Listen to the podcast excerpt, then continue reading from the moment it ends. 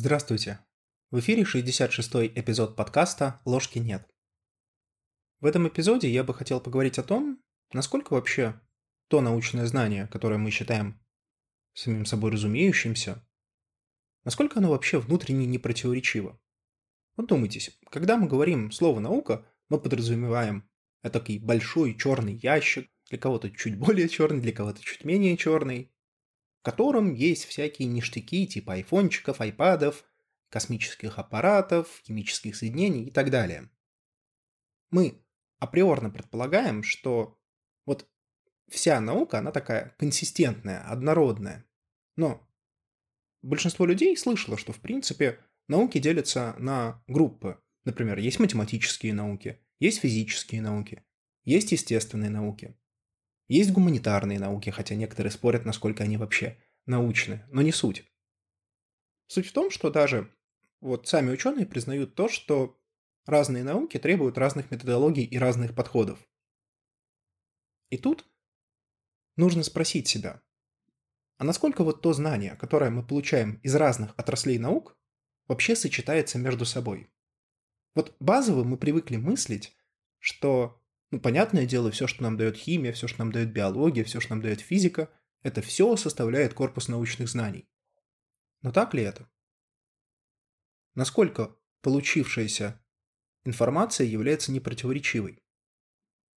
В этом эпизоде я хочу покуситься на святое святых, на теорию эволюции. Но не в смысле того, что эта теория ложна или противоречит чему-то. Наоборот, я хочу показать, что далеко не очевидно, что теория эволюции совместима, ну, например, с физикой. Иными словами, я хочу показать, следуя аргументации одного из известных современных философов Алвина Плантинги, что теория эволюции гораздо лучше сочетается с теизмом или верой в существование сверхъестественного, нежели с современной физикой. Кажется бредом? Давайте попробуем разобраться. Вообще, я хотел бы сначала сделать небольшой экскурс в историю. Вот в истории науки выделяют два важных события, которые поспособствовали развитию научного подхода и рационализма. Первое – это, несомненно, открытие гелиоцентрической системы Коперником, которая заменила систему Птолемея. И многие, особенно атеистически настроенные ученые, выделяют последовавший за этим процесс над Галилеем, как первым мучеником от науки. Но процесс Галилея – это не тема сегодняшнего обсуждения. Если этот вопрос интересен, укажите это в комментариях, и я попробую сделать отдельный эпизод по фактам и заблуждениям, связанным с именем этого великого ученого. Но само событие, конечно, не вызывает споров. Открытие гелиоцентрической системы Коперника поменяло наши метафизические даже представления о роли человека во Вселенной. Если раньше мы могли считать себя пупом Земли, даже само Солнце вращается вокруг нас, то, поместив Солнце в центр Солнечной системы, Коперник сдвинул вот эту установку. Более того, впервые, можно сказать, рационально и научно было показано, что Библию нельзя воспринимать буквально.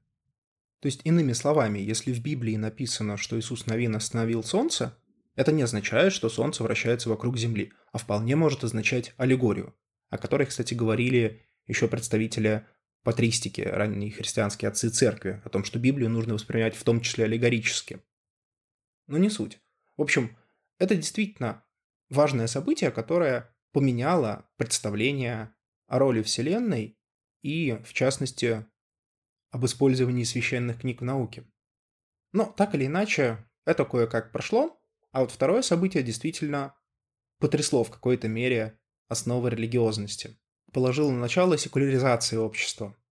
Это, несомненно, теория естественного отбора, или в более общем виде теория эволюции, предложенная Дарвином. Многие, особенно атеистически настроенные мыслители, говорят о том, что именно эти научные достижения убили в какой-то мере религию. Ведь гелиоцентрическая система мира показала, что Земля не есть центр мира, и что вот эта вся Библия, правила, там, священные книги, предлагаемые церковью, на самом деле противоречит научным данным, которые как раз можно проверить, в отличие от исторических событий, описанных в Библии, которые проверить мы не можем, по крайней мере напрямую. Теория же эволюции показала, ну, а если быть более точным, то теория эволюции плюс теория самозарождения жизни все-таки две разные штуки. О том, что человек не был создан каким-то там богом, а возник в результате долгой и кропотливой работы слепого часовщика, как это называет Докинс, ну а если говорить более корректно, в результате работы законов природы. Действительно, обе указанные теории, помимо того, что открывают нам возможности лучше понять устройство мира, они также имеют и метафизические последствия. Вот всегда нужно помнить, что когда меняется научная парадигма, она не меняет только какие-то положения в рамках науки. Она очень часто сотрясает и сами основы, на которых базируется наука.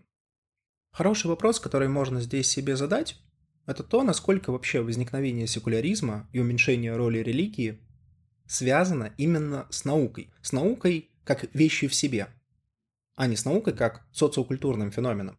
Здесь я бы хотел сослаться на интересного современного историка науки Питера Харрисона, который весьма убедительно, на мой взгляд, в своей работе показывает, что на самом деле вот конфликт между наукой и религией, который возникает в конце 19 столетия, его двигали не ученые, не Дарвин, а те люди, которые хотели извлечь политические выгоды из новой теории. Иными словами, отобрать часть привилегий под соусом науки. В принципе, как мне кажется, современному человеку это не нужно объяснять. Под соусом защиты от тлетворного влияния чего-либо или под соусом защиты от внешнего врага можно, в принципе, подтолкнуть совершенно любую идею. И вот Харрисон как раз и указывает, что те люди, которые хотели достичь тех или иных политических выгод от теории эволюции, они начали ее активно продвигать, и, собственно, на этом конфликте заработали политические дивиденды. Но история науки хоть и интересная тема, это все-таки не то, о чем я бы хотел поговорить в этом эпизоде. Важно отметить, что вообще сама по себе теория эволюции – это весьма правдоподобная и убедительная штука. Еще со времен Дарвина выдвигались гипотезы, исходя из этой теории, которые впоследствии подтверждались. Конечно, до сих пор есть ряд ученых и философов, э, которые сомневаются в том, насколько теория эволюции является истиной, а не просто удобной закономерностью. Некоторые из их аргументов, кстати, достаточно интересны. Но по большей части речь идет о крайне специфических вещах, которые интересны только философам науки. Я же хочу все-таки поставить вопрос, под другим углом. А именно, насколько совместима теория эволюции с другими современными научными представлениями, с представлениями, в которыми мы не сомневаемся. Собственно, здесь и лежит основа для аргумента, предложенного профессором Плантингой. Вообще, работы этого аналитического теолога в нашей стране переводились не очень много, буквально две книги всего. И нам интересна та книга, которая, к сожалению, не переводилась. На английском ее название звучит Where the Conflict Really Lies. Нам интересна та часть, которая имеет такое красивое название «Эволюционный аргумент плантинги против натурализма». В свое время этот аргумент наделал шуму. Естественно, возникли сразу же возражения против этого аргумента, потому что в нем Плантинга пытался показать, что теория эволюции несовместима с современными научными представлениями. И если это так, то это поднимает очень серьезный вопрос а во что, собственно, верить. Но в этом эпизоде мы не будем касаться возражений против этого аргумента и ответов Плантинги, которые он тоже давал, а просто попробуем понять, в чем соль этого аргумента, в чем его новизна. Прежде всего, нужно ввести несколько определений, которые использует автор. Первое определение – это буква «Н» или натурализм. Натурализм означает убеждение человека в том, что в мире нет ничего сверхъестественного, включая, кстати, Бога. То есть натурализм противоречит практически любой религии. Не каждой, но как минимум христианству точно. При этом физические события, включая возникновение человека, эволюцию видов и другое, в рамках натуралистической концепции вызваны другими физическими событиями, а не влиянием какого-нибудь сверхъестественного разума. Кстати, чисто гипотетически, история, связанная, например, с тем, что пролетели какие-нибудь пришельцы и создали человека, или, например, история матрицы, когда мы все находимся в какой-то симуляции, она тоже не является натуралистической. Потому что натурализм говорит о том, что физические события вызваны другими физическими событиями. А пришельцы — это не физические события. равно как и сама матрица. Натурализм — это такая дефолтная концепция, которую принимает большинство ученых по умолчанию. Ну, просто потому, что на этом базируется наука. Если мы начнем предполагать существование чего-то сверхъестественного, то как эту переменную ввести уравнение? Непонятно. Так вот, соответственно, это мы разобрались с натурализмом, или с буквой N. Вторая буква – это буква И. Это означает убеждение в том, что люди возникли так, как описывает современная теория эволюции. И здесь позволю себе добавить, как описывает теория самозарождения жизни, чтобы вот снять все вопросы по поводу происхождения, возникновения, бла-бла-бла. То есть, иными словами, И – это просто теория эволюции, вера в эту теорию. И последняя буква – это буква R, которая означает убеждение в том, что наши познавательные способности надежны. Может звучать немного непонятно, поэтому попробую упростить. Это означает, что то, что мы видим, думаем, осознаем, хоть в какой-то мере является истинным. Ну или хотя бы более или менее истинным. Ну, то есть, иными словами, когда я вижу что-то или когда я размышляю о чем-то, я могу доверять вот возникающему ментальному продукту в моей голове, ну или нейробиологическому или физическому, неважно. То есть, иными словами, буква R говорит о том, что вот то, что мы получаем в результате действия наших когнитивных способностей, оно более или менее является истиной. Вопрос. Что же пытается обосновать автор с помощью этих вещей? Вообще, на мой взгляд, у Плантинги есть такой недостаток, что он очень часто простые мысли пытается обернуть достаточно длинный и сложный текст. Поэтому вместо его оригинального аргумента, состоящего из четырех частей, я немного упрощу и представлю всего три постулата. Тем, кому интересно ознакомиться с оригинальной версией, откройте его работы за 2009 или 2011 или 2012 год, там есть полная версия. Итак, структура аргумента из трех частей. Первое. Надежность наших познавательных способностей должна быть крайне низкой, если натурализм и теория эволюции верны. Вот пока забудьте про то, насколько правильно и правдиво это суждение, просто попробуйте его понять. Автор утверждает здесь, что мы не можем верить в то, что видим, думаем или осознаем, если теория эволюции и натурализм одновременно истинны. Это первое предположение. К нему мы еще вернемся. Просто пока запомним его. Второе. Если же надежность наших познавательных способностей крайне низка, то и надежность натурализма или теории эволюции, как частных следствий наших познавательных способностей, также крайне низка. Но действительно, а как мы получили вообще, например, теорию эволюции? Это Дарвин сидел, размышлял, учитывал там предыдущие какие-то знания, читал всякие умные книжки. Ну, то есть, в результате действия его когнитивных способностей и других факторов возникла теория эволюции. Но если мы не можем доверять нашим когнитивным способностям, если они ненадежны, то значит и все то, что продуцируется этими способностями, также ненадежно. Третье. Таким образом возникает противоречие. Если я принимаю натурализм и теорию эволюции за истину, то я прихожу к тому, что их истинность должна быть поставлена под сомнение. Вот, собственно, из второго. Давайте еще раз кратко пройдемся по аргументу. И теорию эволюции, и натурализм большинство современных ученых считают истинными.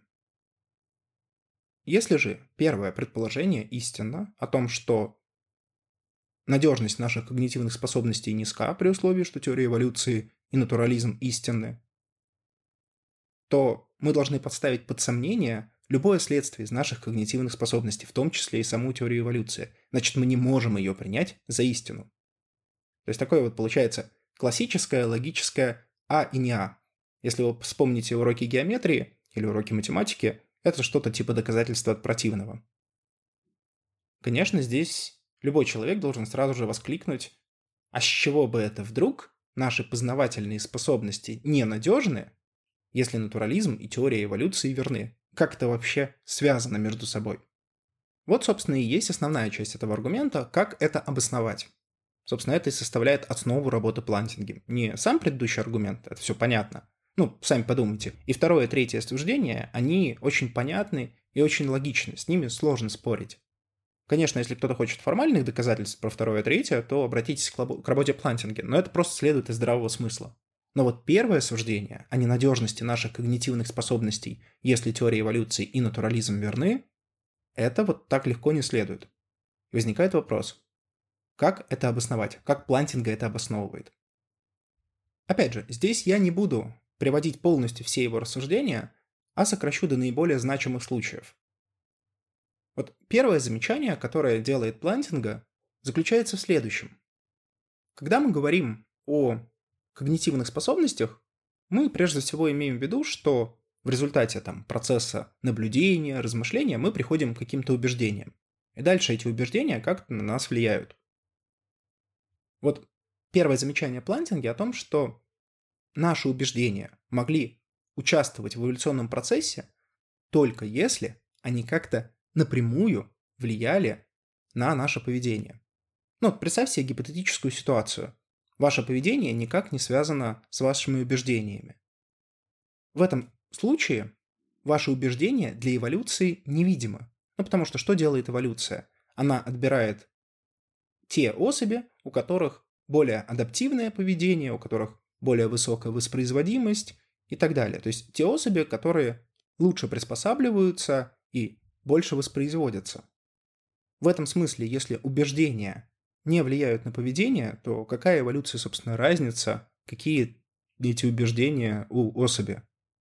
Ну, собственно, они могут быть хоть хорошие, хоть плохие. Если это не выражается в поведении, то это не участвует в естественном отборе. Вот в одном из предыдущих эпизодов мы рассматривали такую штуку, как эпифеномен или побочный продукт. То есть нечто, что никак не влияет на некоторые свойства, а просто случайно появилось. Вот в этом смысле, если мы рассматриваем наши убеждения как эпифеномен, появившийся в результате эволюции, а, уверяю вас, так рассуждают не один и не два ученых, то совершенно непонятно, почему у нас сформировались истинные убеждения – ну, давайте рассмотрим такой пример. Вот древний человек встречается с тигром. У него может возникнуть истинное убеждение в том, что эта штука для него опасна. Если быстро не свалить, то эта штука его сожрет. И поэтому от тигра нужно бежать, бежать, бежать, бежать. Это истинное убеждение, которое приводит к адаптивному поведению. Скажем так, те, кто так не поступали, их скушали. Но у человека может возникнуть и другое убеждение что это такая милая, замечательная кошечка, с которой нужно постоянно играть. И самым лучшим способом играть с этой кошечкой – это бежать от нее, потому что эта кошечке нравится. С точки зрения эволюции, результат обоих убеждений одинаков. Человек убегает и тем самым выживает. То есть поведение адаптивно. Но убеждения разные. Одно из них истинное, другое ложное. Если мы предполагаем, что убеждения не влияют на поведение, то они могут быть совершенно любые. Почему так получилось, что в результате эволюции большая часть наших убеждений оказалась истинными? Ведь сами подумайте, потенциально ложных объяснений того, что происходит с человеком, можно придумать миллионы, а истинное только одно. Как так получилось, что человек постоянно приходит к истинным утверждениям? Вот в этом смысле позиции эпифеноменалистов, кто считает, что наше сознание — это всего лишь побочный продукт эволюции, или позиции тех, кто считает, что все-таки сознание есть, но оно напрямую детерминировано нейрофизиологическими процессами в мозгу, которые, собственно, и формируют убеждения, а сами убеждения — это есть такие длительные нейрональные эффекты. В этом смысле эта позиция оказывается уязвимой, потому что с точки зрения эволюции не важно, какие убеждения будут у человека, важно, чтобы поведение было адаптивным. Но из простого жизненного опыта мы видим, что люди в основном имеют истинные убеждения, и именно истинные убеждения помогли им выжить. Почему именно такие убеждения сформировались? На это эволюция не дает ответа, и более того, если принять и натурализм, и эволюцию, то ответа на это быть не может, потому что все, что влияет на эволюцию, это поведение, а не убеждение. Таким образом, ключевым ингредиентом плантинговского эволюционного аргумента против натурализма является вопрос об истинных убеждениях, откуда они взялись. И с точки зрения философа эти убеждения не могли взяться при условии, что теория эволюции и натурализм одновременно истины. Какие выводы из этого делает Плантинга? Но ну, прежде всего, что нужно сделать выбор между натурализмом и эволюцией. Ну или как вариант вообще отказаться от обоих. Можно отказаться от теории эволюции и оставить натурализм. Но тогда возникает вполне насущный вопрос, а, собственно, откуда мы взялись. Поэтому Плантинг рассуждает, что логично отказаться от натурализма, что он, собственно, и делает, говоря о том, что вариант эволюция плюс теизм, то есть вера во всемогущего, всеблагого и всезнающего Бога, гораздо правдоподобнее, потому что именно такой разум мог создать таких существ, которые в результате эволюции будут сохранять истинность своих убеждений, для которых эволюционно будет выбираться именно те особи, у которых истинные суждения появляются чаще. Собственно, источником этих истинных суждений и будет являться разум, который и является имагу Dei. В общем, вот такой вот красивый ответ. Хотя чисто гипотетически можно предположить, что логике плантинги не противоречит и идея с пришельцами. Пролетели, организовали, улетели. Ну или идея с матрицей. Они, в принципе, подходят также под эту теорию. Но важнейший вывод о том, что теория эволюции и натурализм одновременно несовместимы. В этом и заключается суть эволюционного аргумента. С вами был подкаст «Ложки нет». До новых встреч!